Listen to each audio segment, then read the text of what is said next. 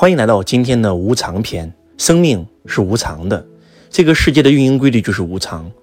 很多人可能昨天还在你眼前，第二天就消失了，所以要珍惜眼前人。昨天的周老师收到了一个噩耗，那就是周老师的非常好的朋友，非常好的一个老师潘老师。那么的话，这个离开了这个人世间。潘老师呢，我们是在五年前认识的，记得那个时候他在讲国学，周老师在讲财商。我们两个人相互学习，然后周老师数次邀请过潘老师去到过周老师的会场，然后跟周老师的学生分享分享新国学，分享如何打坐，分享如何参禅，如何悟道。潘老师是一个非常非常有修养，然后非常非常有修行的一个人。我们两个人互为老师，也互为朋友，经常彻夜长谈。那么他今年也才四十多岁。收到这个消息，我刚开始真的不相信，但是当我。找到了潘老师的家人求证的时候，我发现这个事情是真的。那为什么会这样呢？大概在两个月前，潘老师呢觉得身体不太舒服，就去到上海的一个理疗的一个地方，然后去做理疗，做了一个多月，一直反应挺好。结果突然有一天就不行了，然后突然离世。那么他的家人呢，也是一个修行中人，并没有追究这家理疗店的这些任何的法律责任，而且他们家人呢也不希望麻烦这些潘老师的一些学生、一些弟子。所以这个消息一直被封锁，直到昨天，周老师的一个学生告诉了我这个噩耗。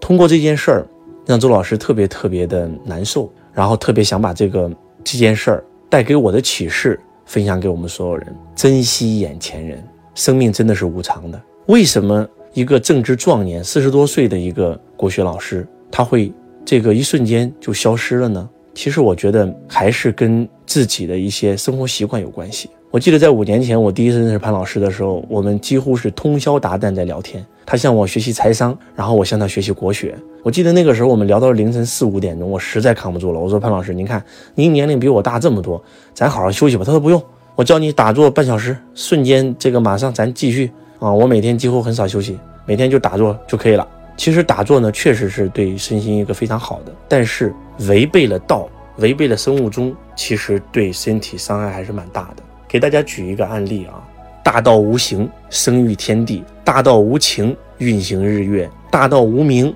长养万物。无不知其名，强名曰道。这是老子本人写的《清净经》里面的话。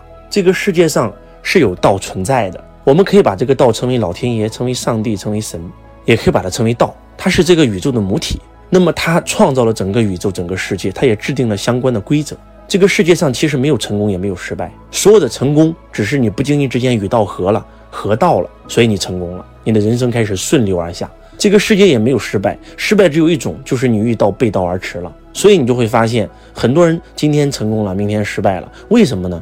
成功的时候，他就是不经意之间他顺道了，与道合了，然后他的人生顺流而下；而不经意之间又离道了，背道了，所以他的人生就开始逆流而上。其实就这么简单。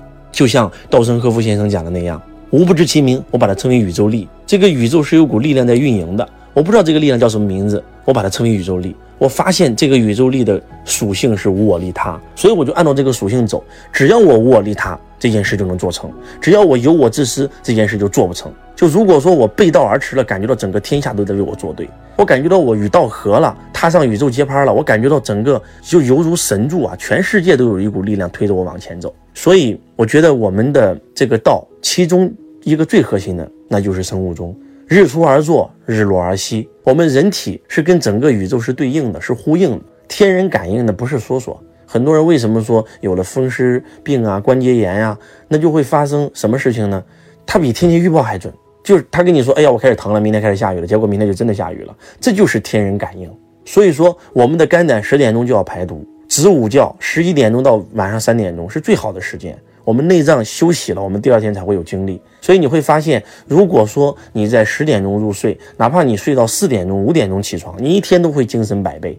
但是，假如说你过了三点钟还没睡，哪怕你五点钟开始睡，你睡十二个小时，你起来还是晕头转向的，这就是与道背驰了。所以，我觉得健康是一，剩下的全都是零。健康非常非常的重要。我觉得潘老师带给了我们一个启示。那第一个启示就是，我们必须要顺着道。我们必须不能与道相悖。假如说今天我们很多很多人都生病啊，为什么会生病？生病就是因为我们的作息不规律，我们的饮食不规律。其实作息跟饮食，包括我们的身心灵，如果说都能够非常非常好的一个状态的话，每一个人都不会生病的。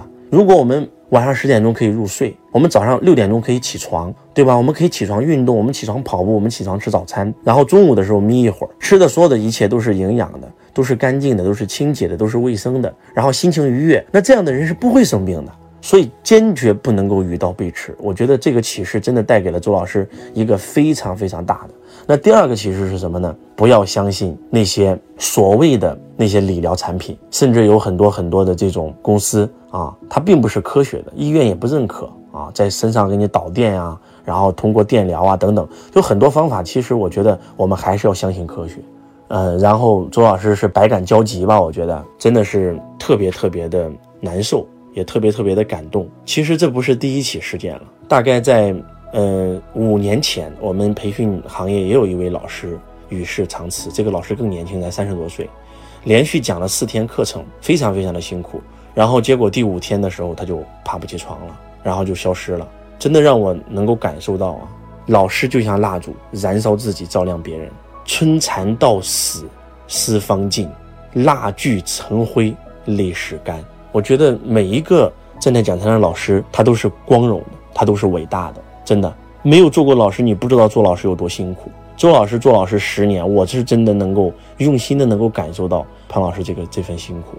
我们曾经一起谈经论道、学习成长，然后分享到凌晨五六点钟。我们曾经辅导学员，辅导到凌晨四五点钟，这些事情都是常有发生的事情。那也留给了我们深深的启示，那就是我们一定要关注健康。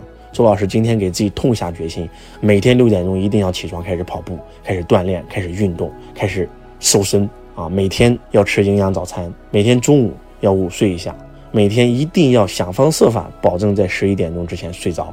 然后希望全网的粉丝们监督我，我也希望我们所有的家人都是如此。